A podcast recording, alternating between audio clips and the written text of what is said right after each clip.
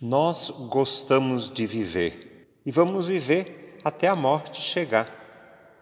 A morte é uma realidade da qual ninguém escapa, nem nós. Sabemos disso.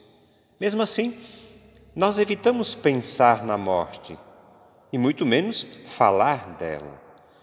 Temos medo, talvez.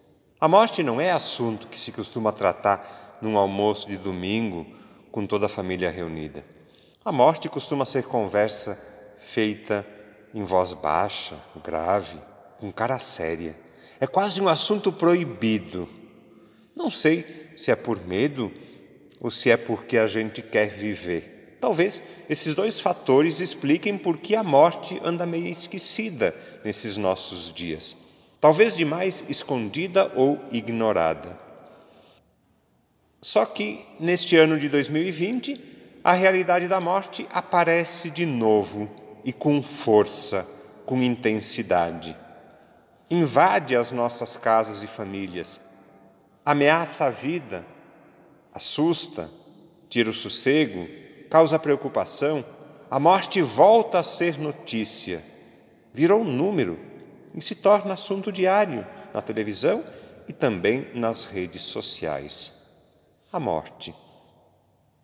Neste ano, a morte provocada por um vírus, a morte volta a nos assustar e ameaçar.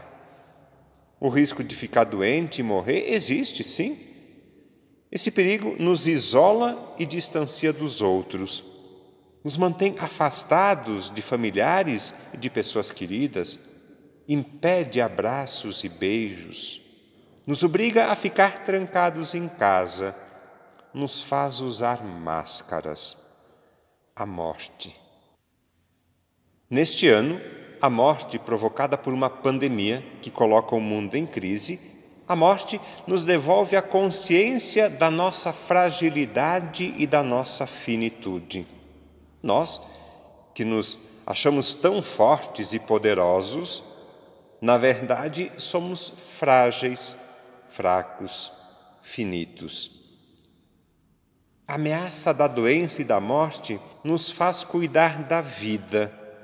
Sim, a vida precisa ser cuidada, protegida, defendida.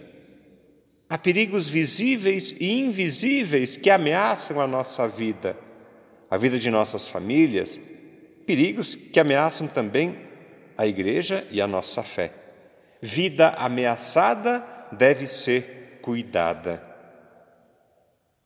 nesse dia de finados, conscientes da realidade da morte, lembramos com carinho, com saudades, com gratidão os nossos entes queridos falecidos, familiares, parentes, amigos, e rezamos a Deus por eles.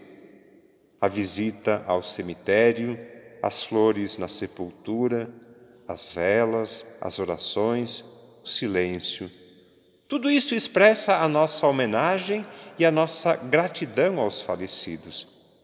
Manifesta também a nossa fé na ressurreição e na vida eterna. Nós cremos na vida eterna e na feliz ressurreição